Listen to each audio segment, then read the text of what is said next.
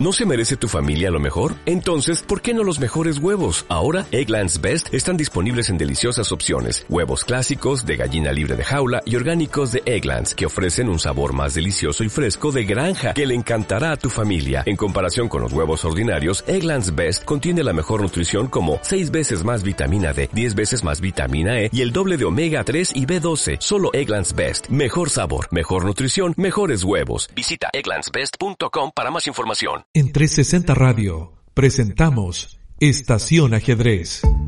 Una ventana para difundir los beneficios sociales y terapéuticos de este juego de estrategia. Estación Ajedrez. Una amena conversación donde participan Alberto Paredes Ortiz, psicólogo y director ejecutivo de la Fundación Chilena de Ajedrez Social y Terapéutico. Jorge Elgueta Olivares, psicólogo y tesorero de esta misma fundación, y Alan Tramol, profesor de filosofía y presidente del Club Ajedrez Mapuches. Bienvenidos a Estación Ajedrez en 360 Radio. ¿Qué tal amigos? Bienvenidos a un nuevo capítulo de Estación Ajedrez, un espacio dedicado a conversar acerca de este hermoso juego y deporte que tiene millones de seguidores en el mundo. Estación Ajedrez es un sitio para detenerse durante 60 minutos en torno a los múltiples beneficios del ajedrez en el ámbito cognitivo, la inteligencia emocional y la educación en valores. ¿Qué tal Jorge y Alan? Muy buenas tardes. Hola, ¿cómo está Alberto? Saludos Alan. Un gusto estar acá nuevamente contigo. Bien, ¿qué tal? Para un nuevo programa. Buenas tardes Alberto, buenas tardes Jorge. Un placer estar aquí una vez más para hablar sobre nuestro querido deporte ciencia. Excelente. Eh, bueno, me imagino que con ganas de ir a votar el próximo 25 de octubre, compañeros. Pero lógico, el evento, uno de los eventos históricos más importantes, diría yo, ¿verdad? Así es. Así como por primera vez en la historia la gente va a pronunciarse respecto al Chile que quiere y eso me parece un- una tremenda posibilidad de un mejor país, yo creo. Excelente, compañeros. Bueno, eh, nos pueden escribir a estacionajedrez.360radio.cl. Hoy día vamos a conversar sobre distintos temas. Vamos a retomar acerca de la temática del ajedrez y las computadoras. También eh, vamos a abordar la temática del TDAH y el ajedrez. Y como siempre también una recomendación literaria. Y para iniciar vamos a ir a la música. Esto es Rata Blanca con la canción Mujer Amante del año 1990, gran banda argentina.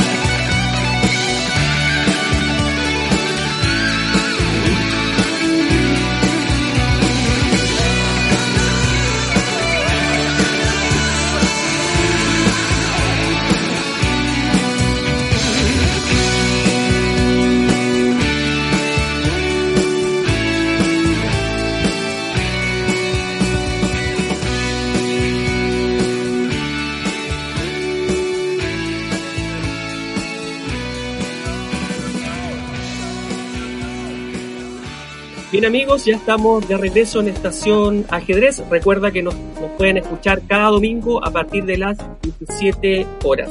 Y en este primer bloque, como se mencionaba en la introducción, vamos a retomar lo que conversamos en el programa anterior respecto a la computación y el ajedrez, o a las máquinas.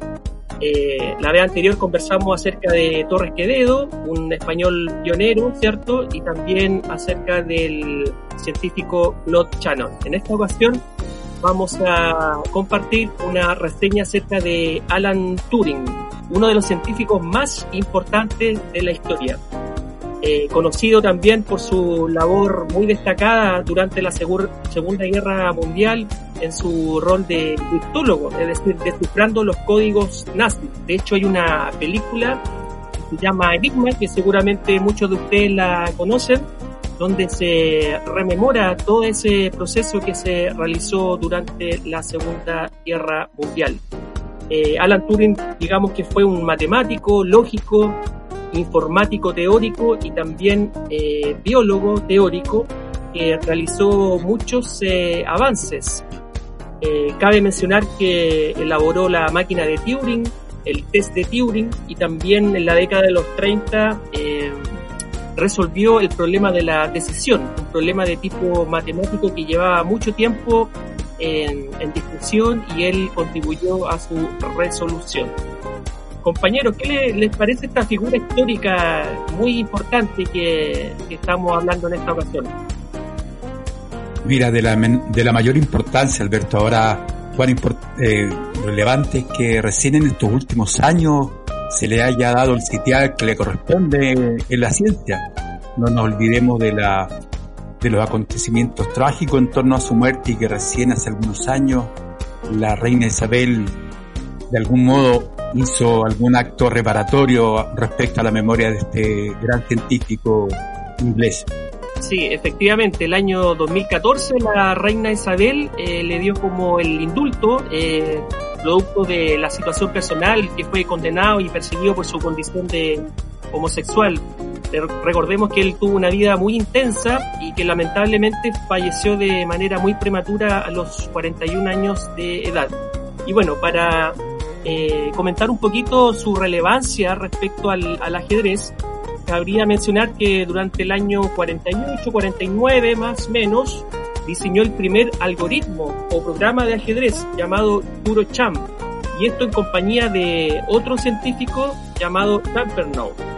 De igual manera, eh, o en paralelo, eh, hubo dos científicos llamados eh, Donald Michi y John Wiley que también desarrollaron otro prototipo llamado Maquiavelo. Em, Turing tiene la importancia porque intentó instalar este programa en la computadora Ferranti Mark I eh, en la Universidad de Manchester y aunque no, no, no, logró realizarlo debido a que la velocidad de procesamiento era muy limitada en ese tiempo. Sin embargo, en el año 1952, eh, Turing se, se, utilizó a sí mismo como una CPU humana, por así decirlo, y jugó una partida con un colega científico llamado Alex Glenny. Turing simulaba con papel y lápiz la ejecución de su programa haciendo los diversos cálculos matemáticos. La historia de esta es bien entretenida, fue algo tedioso sin embargo porque se demoraba alrededor de, 30 a 60 minutos por cada eh, jugada y perdió en alrededor de 30 eh, movimientos. Si bien es cierto no eran jugadas del todo absurdas, convengamos que el nivel era muy básico, pero el gran aporte de Turing fue de, poder ser capaz de de diseñar el algoritmo de lo que posteriormente fue todo el desarrollo del, del, ajedrez en la computación. Y eso se plasmó posteriormente en, un artículo que se llamó eh, Computadores Digitales aplicados a juegos. ¿Qué les parece, compañero, el, aporte que hizo en términos concretos del, del ajedrez? O sea, mientras más conoce uno de él, más se maravilla de los tremendos aportes, no solamente en el ámbito matemático, sino también ligado al ajedrez y el, cerebro, la, inteligencia artificial, Alberto, de tal manera que es fantástico que tú puedas traer a colación a personas de esa envergadura y tan están de pronto vapuleados por, por las historias oficiales. Exactamente, Jorge. Bueno, vamos a seguir conversando de nuestro ídolo Alan Turing, pero le vamos a dedicar un tema. Suena para ustedes The Smith con la canción This Charming Man, un hombre encantador.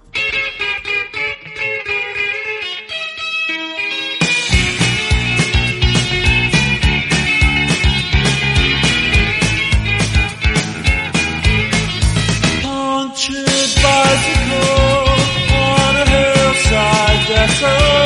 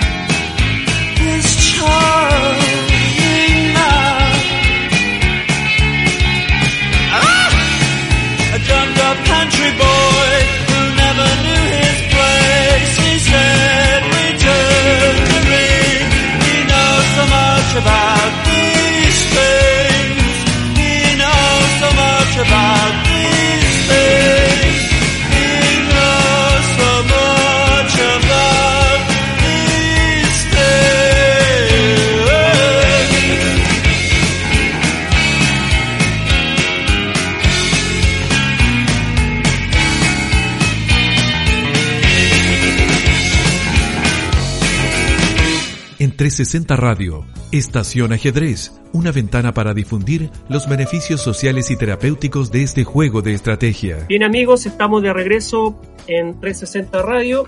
Recuerden que nos pueden escuchar cada domingo a partir de las 17 horas. Estaremos con las ondas de 360 Radio y en todas las plataformas online, podcast y a través de la aplicación de celulares. Estuvimos haciendo una breve reseña acerca de Alan Turing. Nos quedó también mencionar un aspecto bastante importante que tiene que ver con, bueno, con todos los aportes que él, realizó. Convengamos que ya con solamente el tema del descifrar los códigos en, eh, eh, de la Segunda Guerra Mundial, Enigma, eh, es una figura totalmente importante. Pero en el ámbito del ajedrez diseñó este algoritmo, programa, que fue uno de los primeros que se realizaron. Y bueno, eh, tuvo una, una, muerte bastante prematura, lamentablemente. Eh, fue perseguido por su condición sexual y falleció lamentablemente muy joven. Y el año 2012, a propósito del centenario de su nacimiento, eh, se hizo un homenaje a partir de la Universidad de Manchester para celebrar dicho centenario y de alguna forma este programa o algoritmo se llevó finalmente a la, a la máquina, a, la, a una computadora. Y eh, nada mejor que eh, realizar una partida con el otrora ex campeón mundial Gary Kasparov y se jugó una partida que tras 16 movimientos, eh, Kasparov le ganó a este programa en dos minutos. Fue algo bastante rápido y letal de parte de nuestro ex campeón mundial. pero fue una especie de homenaje porque eh, fue el primer intento de, diseño de, un programa de ajedrez, por lo tanto se, se enfatizó ese aspecto. Alan, ¿nos quiere complementar algo en relación a este hito que se hizo el año 2012? Probablemente Alan Turing hubiera estado encantado de saber que su programa sobreviviría a su muerte, como muchas otras cosas que él hizo, y tendría ocasión de enfrentar al mismísimo campeón del mundo. No olvidemos también que Alan Turing tiene un papel importante en, el actual escenario de lo que es la filosofía de la mente y las ciencias cognitivas. Y en este sentido, Turing compara la mente humana en algunas conferencias y publicaciones con una especie de programa informático. Por eso esta partida es muy simbólica, porque encarna esta idea perfectamente. ¿ya? Gary Kasparov enfrentado a un mismísimo software, o dicho de otro modo, al mismísimo Alan Turing por medio de su programa. Así es.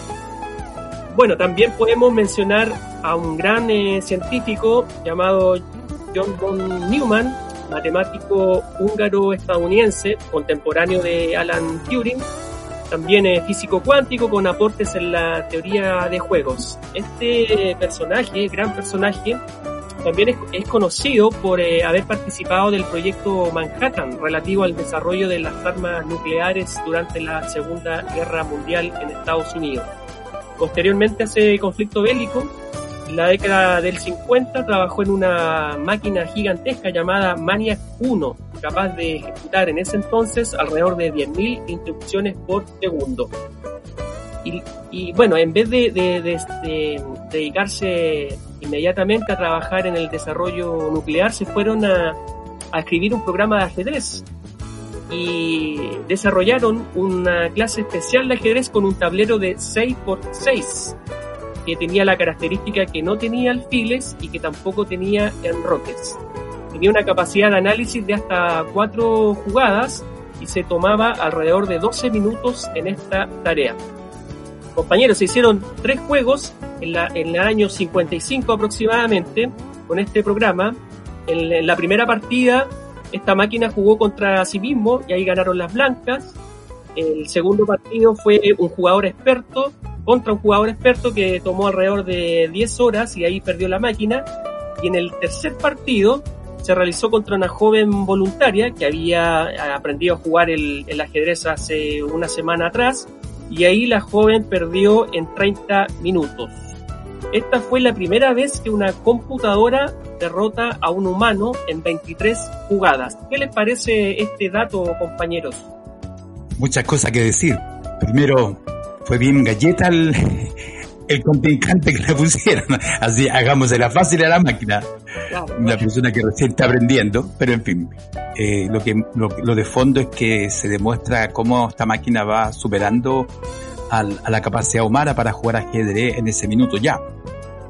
Está anunciando lo que se vendría después. Hoy día yo creo que es muy difícil que cualquier maestro internacional de cualquier envergadura le pueda ganar a las últimas computadoras en lo que se refiere al ajedrez. No sé qué opina Alan al respecto. No, en efecto, como mucho pueden empatar actualmente ante una máquina, en el mejor de los casos. Más allá de eso. Así es. Es una, una historia fascinante. Eh, obviamente hemos omitido distintos aspectos. Eh, las, fechas no, no, siempre coinciden. Y bueno, intentaremos continuar con el desarrollo. Recién vamos en la década del, del 50. Nos, nos queda mucho todavía. Así que por mientras vamos a ir a la música. Suena para ustedes Blondie con la canción Atomic del año 1980.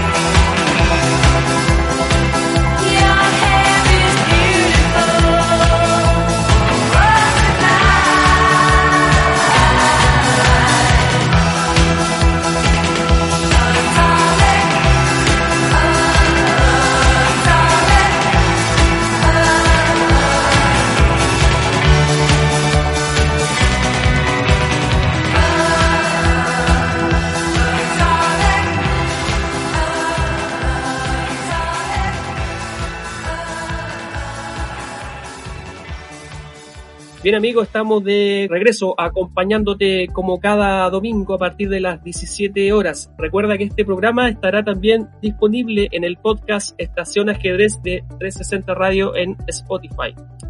Jorge, nuestro compañero, nos va a traer una eh, reseña acerca del ajedrez y el TDH, ¿no es verdad?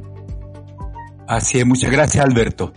Buenas tardes amigas y amigos de 360 Radio. Un gusto estar nuevamente con ustedes junto a Alberto y Alan para hablar de los beneficios sociales y terapéuticos de nuestro tan querido ajedrez. Pero antes, si ustedes me lo permiten, quisiera, ya que estamos en septiembre, expresar en este programa eh, nuestra alegría de saber que recientemente el ICURA Chihuahilaf Nahuelpan obtuvo el Premio Nacional de Literatura de Chile. Elikura Chihuailaf, para quienes no lo conocen, es un escritor y poeta de la nación mapuche, considerado hoy por hoy uno de los más connotados exponentes de la poesía del Chile actual. Así que me parece un tremendo reconocimiento, un tributo a alguien que, está marcando eh, senderos en el tema de la poesía tanto a nivel nacional como internacional.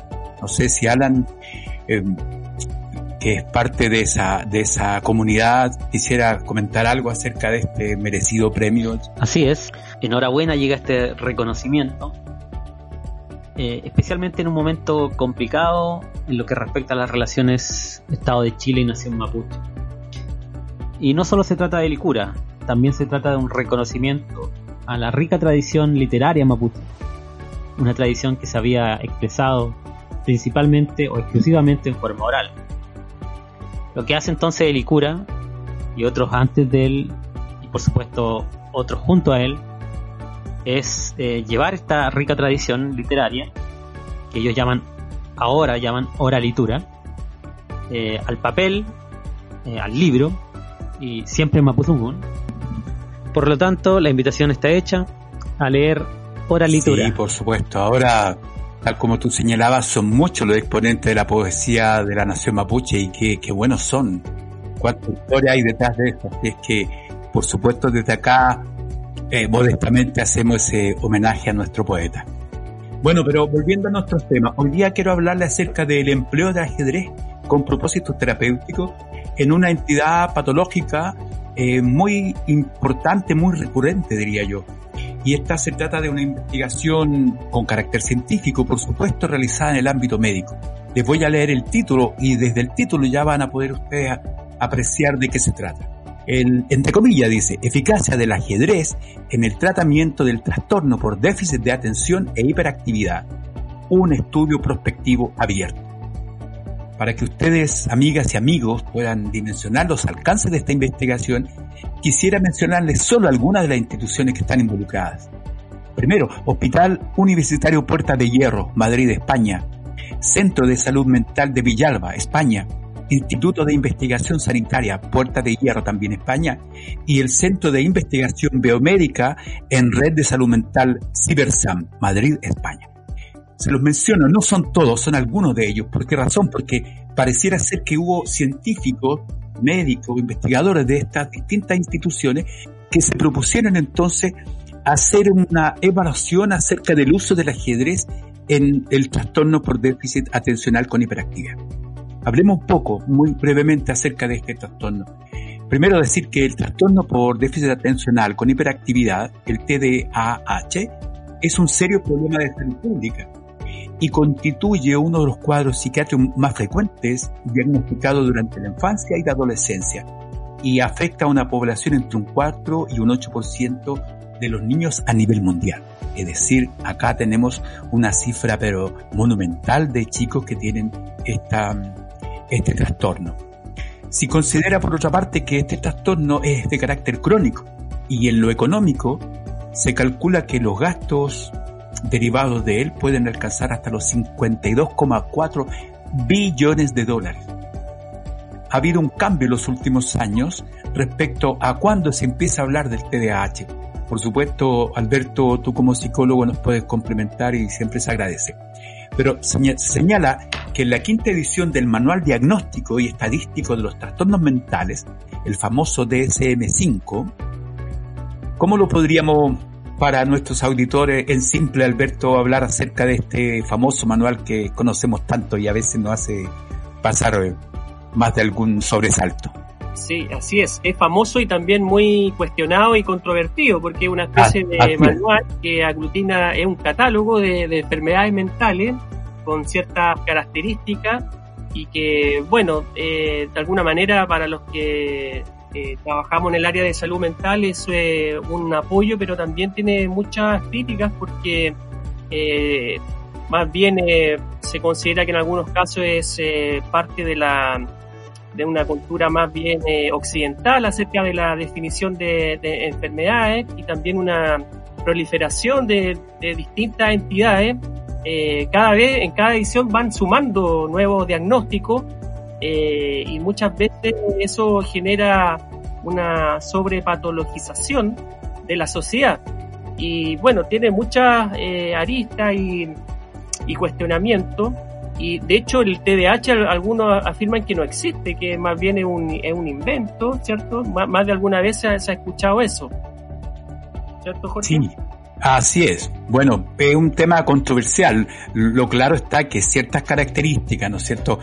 Como por ejemplo la falta de atención, la hiperactividad e impulsividad, están presentes en muchos niños y van a significar a futuro problemas bastante importantes, como vamos a ver. Entonces, independientemente de eso, yo diría, y creo que tú estarías de acuerdo conmigo, que el manual diagnóstico, el DSM-5, sigue siendo un criterio usado en gran parte del mundo. ¿sí? Entonces, bueno, ellos plantearon entonces que ahora ya se elevó y aquí hay un cambio importante que se ha logrado, es que ya no se puede diagnosticar antes de los 12 años, antes era a partir de los 7 años. Y eso ya es un cambio. Es decir, para que hablemos de esta entidad, tenemos que estar con un niño de más de 12 años que tenga problemas de atención, hiperactividad e impulsividad. Y además que estas estas características, ¿verdad? Tienen que persistir durante seis meses o más. Y algún criterio. Uno, y tiene, sea capaz de generar disfunciones o en dos o más ámbitos, por ejemplo, en el hogar, en la escuela. Y dos, no puede ser explicada mejor por otro trastorno mental psico- o psicológico. Entonces, otra observación, entendiendo lo que señala Alberto, que es un territorio en disputa esta existencia o no, pero todavía está presente y se diagnostica y se medica y está al aire. No, no podemos negar eso. Entonces, por otra parte, aparece esta entidad con cierta comorbilidad. Esto significaría que se puede presentar con otras entidades patológicas y se asocia a cierta evolución adversa que podría significar exclusión social. Yo he trabajado muchos años en el mundo de la educación y el tema es que muchos de estos chicos presentan algunas dificultades que le impiden interactuar o ser aceptados en su grupo de pares. O bien se está asociando también al consumo de sustancias y conducta de alto riesgo. Entonces, para muchos especialistas, el no tratar este TDAH significaría que los niños pueden dejar de alcanzar su pleno potencial en la edad adulta. Y cuando hablamos del abordaje terapéutico, es multimodal, es decir, hay formas de, distintas formas de abordaje. Y estas van a incluir, en primer lugar, que quizás sea uno de los más resistidos por muchas, muchos padres, eh, se refiere a los tratamientos farmacológicos, derivados anfetamínicos fundamentalmente. Lo otro, los psicológicos, la terapia llamada cognitivo-conductual, que en algún minuto quizás pudiéramos hablar acerca de eso, o bien terapia familiar, y la psicoeducación. Bueno, con todos estos antecedentes, entonces vamos configurando cuán importante pudiera ser que se investigue acerca de la eficacia del ajedrez en apoyar tra tratamientos para abordar estos temas tan presentes en muchos niños. Pero por ahora vamos a ir a un tema musical del inolvidable Víctor Jara, El Lazo.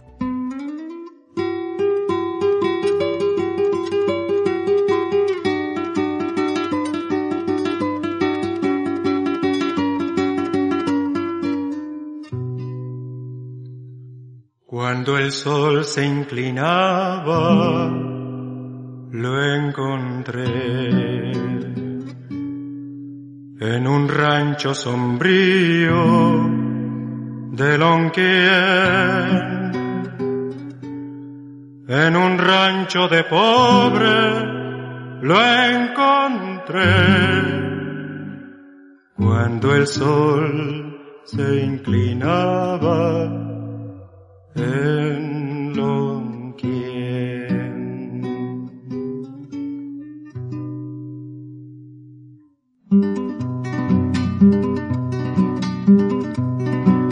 Sus manos siendo tan viejas eran fuertes para trenzar.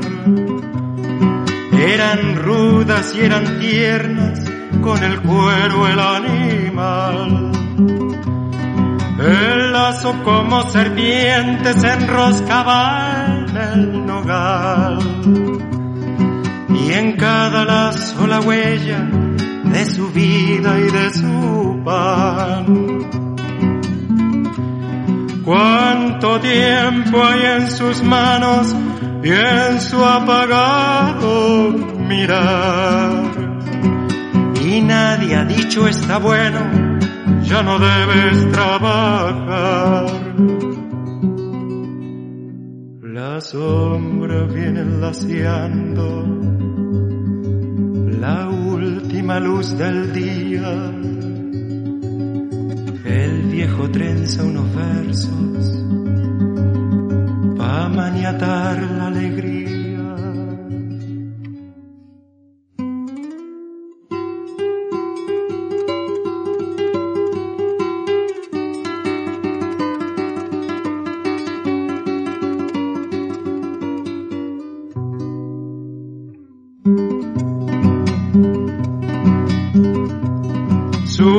Lazos han recorrido sur y norte, cerro y mar. Pero el viejo la distancia nunca la supo explicar. Su vida deja en los lazos aferrados al nogal. Después llegará la muerte y también lo laciará. ¿Qué importa si el lazo es firme y dura la eternidad? Laciando por algún campo, el viejo descansará. Cuando el sol se inclinaba, lo encontré en un rancho sombrío de Lonquier, en un rancho de pobre lo encontré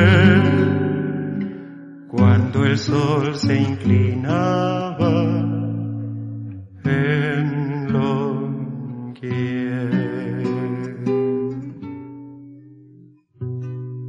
En 360 Radio, Estación Ajedrez, una ventana para difundir los beneficios sociales y terapéuticos de este juego de estrategia. Bien amigos, estamos de retorno acá en Estación Ajedrez. Recuerda que vamos cada domingo a partir de las 17 horas. También nos pueden escribir al correo estacionajedrez.360radio.cl y por cierto también en nuestras redes sociales Fundación Chilena de Ajedrez Social y Terapéutico y Club de Ajedrez Mapuches. Jorge nos estaba haciendo una introducción muy interesante acerca del tema del TDAH, un tema eh, muy potente, eh, extenso y también en algunas ocasiones puede ser eh, contradictorio. Y en el próximo programa lo vamos a seguir eh, abordando. Y en este último bloque le vamos a dar el pase a nuestro compañero Alan para que nos entregue una reseña literaria. En efecto, eh, me gustaría continuar con un tema que quedó un poco pendiente, este tema del tiempo, que a veces sobrepasa. Bueno, la, la vez pasada me quedé en un libro muy interesante, muy bueno, por cierto, de, de Gary Kasparov. Habíamos mencionado que Gary era fue el campeón mundial de la década de los eh, 90 y hasta el año 2000. Mantuvo su reinado prácticamente sin, sin conocer derrotas importantes. Eh, y a propósito, bueno, a propósito del tema de la informática, del que estaba hablando Alberto, eh, un, un, capítulo o capítulo importante de este libro tienen que ver con el encuentro, por algunos considerado el encuentro del siglo, entre Gary y una, y una, máquina, la máquina de IBM que se llamaba Deep Blue. Esto fue en el año 1997. Y, bueno, dando este salto un poco de los años 50, dice que recién, recién en el año 1900 1997, una máquina logra vencer con, en forma muy convincente al campeón mundial vigente. No sé si, si se- ah, recuerdan este, este hecho en los medios de comunicación, eh, por ahí por el, allá a los 90. Yo, yo me acuerdo un poco también, aunque no estaba por esos años, muy, muy concentrado en el ajedrez. Pero, pero sí, sí, sí me acuerdo que fue un hecho, eh, además de ajedrecístico, eh, científico, bastante importante. Sí, claro, se hablaba incluso de que, mm, de que alguien había hecho trampas, ¿verdad? Como que no ha estado acorde a, a las normativas, en fin, fue muy controversial ese, ese evento. Sí, Gary se quejó mucho de eso porque el encuentro estuvo lejos de ser un amistoso y estuvo lejos de ser un, un, un experimento científico tal como a él se lo presentaron. Fue muy competitivo, se, sabe que IBM hizo todo lo posible por ganar, eh, incluso apelando a, trucos un poco, un poco sucios. Mira, no, no tenía esa, ese conocimiento yo, pero sí me recuerdo que fue controversial y lo otro que se hablaba es que en una situación dada, hablemos en términos estrictamente ajedrecísticos, eh, Gary Kasparov estaba en una posición ganadora, pero por algún error, por supuesto, por la, la- la tremenda presión que estaba sufriendo, cometió un error y la máquina, la computadora simplemente le ganó, pero estaba en una posición ganadora, eso es lo que yo me recuerdo. Sí, bueno, bueno, varios momentos críticos en las partidas, pero eso particularmente fue en la partida, en la segunda partida, él la pierde. Eh, en realidad no la pierde, en realidad él tenía unas tablas forzadas, pero él renunció, renunció antes porque él estaba ya colapsado mentalmente, porque la máquina le estaba jugando de forma bastante posicional, algo que las máquinas no hacían, no hacían. Y bueno, con, con esta máquina de Deep Blue hay un antes y un después en lo que se refiere a, a programas de computación. Y bueno, y Gary puede decirse que no fue un buen perdedor, y él lo confiesa, de hecho él dice, "Ace- aceptar una derrota tan, eh, tan de forma tan rápida no es propio de un, de un campeón del mundo. Bueno, eso en, en el estilo de Gary, por supuesto. Ho- Hoy día con respecto a, las a las máquinas que hay actualmente, las computadoras, sería bastante más humilde porque yo creo que barren a cualquiera. Bueno, en todo caso esto le iba a pasar a Gary antes o después del 97. A eso me refería. Pero, pero claro, él, él, él fue muy. mm, denunció algunas cosas de- a partir de las cuales no estuvo de acuerdo. De hecho, incluso habló de la mano de Dios de IBM. me, acordé del, ah, Sí. Es que, es que- del fútbol la- y de Maradona. es que en la entrevista le preguntan, porque él sugiere que, la sugirió que la máquina no estaba haciendo movimientos eh, propios de un computador, sino de un hombre, un humano. Y un periodista le pregunta, ¿usted está sugiriendo que hubo trampa? Y Gary dice, bueno, ¿y ustedes se acuerdan del gol de Maradona? Y ahí fue entre, gra- entre Bueno. cómico y gracioso. Bueno, la- los programadores de IBM no les gustó sí la broma. Pero sabemos que también ellos hicieron todo lo posible por ganarle a toda costa a Gary, incluso apelando a algunos trucos psicológicos. Eh, y por ejemplo, la máquina estaba programada para eh, hacer tiempo, o sea, no para hacer tiempo, sino para demorarse en algunas jugadas, a modo de presión psicológica. No jugaba inmediatamente. Entonces a Gary le tenía un poco vuelto loco. De hecho, le funcionó bastante. Le funcionó. Pero Bueno, bueno, a ese nivel, con los intereses que hay, ¿cierto? De la IBM, estos monstruos de la computación, evidentemente van a poner todas sus fichas en, en hacer que su, que su proyecto eh, gane. Evidentemente, eso significa incorporar a la, a, a la historia, a, a, la firma y, y, todas las ventas y todo lo que significa el impacto económico. Sí, a la vuelta, bueno, eh, yo creo que vamos a ir a un tema mientras. Y a la vuelta les cuento un poco sí, eh, cómo finalizó bien esto, o no tan bien al menos. Efectivamente, eh, vamos a ir a la música, compañeros. Bueno, para ustedes el grupo Yes, esto es Owner of a Lonely Heart del año 1983.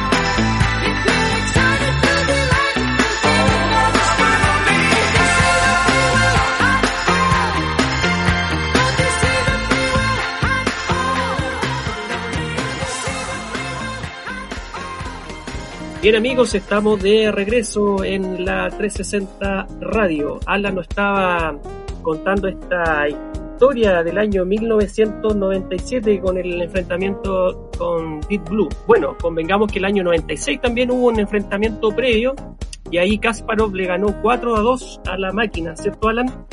Sí, bueno, ahí fue una victoria fácil para Gary. Y bueno, de todas la máquina último rival que les quedaba era Gary. Ya habían vencido desde los 80, desde fines de los 80 ya estaban arrasando con los maestros, con los grandes maestros. Pero bueno, les quiero eh, recordar que este libro se llama Deep Thinking, Deep Thinking, que lo pueden encontrar en, en Amazon. Y se publicó, o la traducción del español es eh, muy reciente de- del año pasado, así que ahí están todos los detalles en torno a esta, este, este match, este match entre el hombre y la máquina. Y, no solo eso, también deben saber que el libro trata en general, general de la inteligencia artificial eh, aplicada a las computadoras. Gary no era la primera vez que jugaba con computadora. Lo había hecho, incluso había dado simultánea, eh, enfrentando a muchas computadoras al mismo tiempo. Eh, pero bueno, el, libro también tiene muchas reflexiones interesantes de Gary y, a pesar de su derrota, él confiesa o, o- o pregona que en realidad que, las máquinas eh, después de todo le han hecho muy bien al ajedrez, especialmente porque lo han democratizado. En la década de los 80, en, re- en realidad todo el dominio ruso eh, estaba facilitado por una suerte de aislamiento. Lo, que hacen las máquinas ahora eh, es un poco nivelar esas diferencias. Antes para ser un gran maestro tenía que entrenarse en, la Unión Soviética o contratar profesores soviéticos. Y ahora actualmente con Internet eh, la cosa es un poquito más democrática y de hecho han emergido jugadores que no son no son del, del no son de origen ruso. Tenemos tenemos a Magnus tenemos también a, la India China que han emergido como grandes potencias del ajedrez en parte digamos facilitado por estos procesos de, la informática tampoco re- hay que restarle méritos porque también hay un trabajo ahí eh, un trabajo desde los gobiernos ya y ciertas políticas deportivas eh, en torno a alcanzar estos logros que, tienen la India y China. Eh, bueno, para finalizar, el, el- les recomiendo el libro, ahí pueden encontrar más detalles de esto. De hecho, el libro se extiende ya eh, muchos años posterior y no habla de, de otros retos en computación que lo hablaremos ya en otros capítulos. No fue, el- no fue el último gran eh, victoria de la máquina contra el hombre. Pero bueno, ahí les contamos en la- la- una próxima edición cuáles fueron los, los siguientes. Muchas gracias, Alan. Eh, nos tenemos Muchas gracias, Alan. Me encanta cómo habla de, de, de Gary, ¿ah? con mucho afecto, con mucho cariño, con mucha admiración. Está muy bien. Seguiremos hablando de, de y de otros tantos jugadores de nuestro hermoso deporte. Y nos tenemos que ir, compañeros. Se nos acabó el tiempo. Nos vamos con una excelente canción. Que todos tengan una excelente semana. Nos vemos el próximo domingo. Suena para ustedes de Ramones con la canción Poison Heart del año 1992. Un abrazo a todos. Abrazos, saludos, que estén muy bien.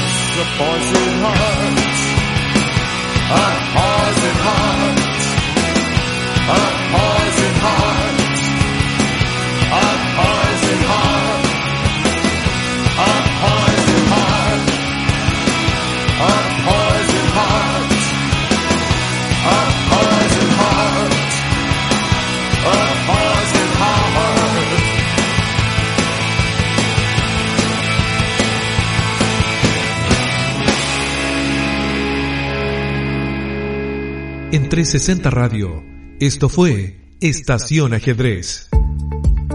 Una ventana para difundir los beneficios sociales y terapéuticos de este juego de estrategia. Estación Ajedrez, una amena conversación donde participan Alberto Paredes Ortiz, psicólogo y director ejecutivo de la Fundación Chilena de Ajedrez Social y Terapéutico, Jorge Elgueta Olivares, psicólogo y tesorero de esta misma fundación, y Alan Tramol, profesor de filosofía y presidente del Club Ajedrez Mapuches. Estación Ajedrez, cada domingo a las 17 horas en 360 Radio.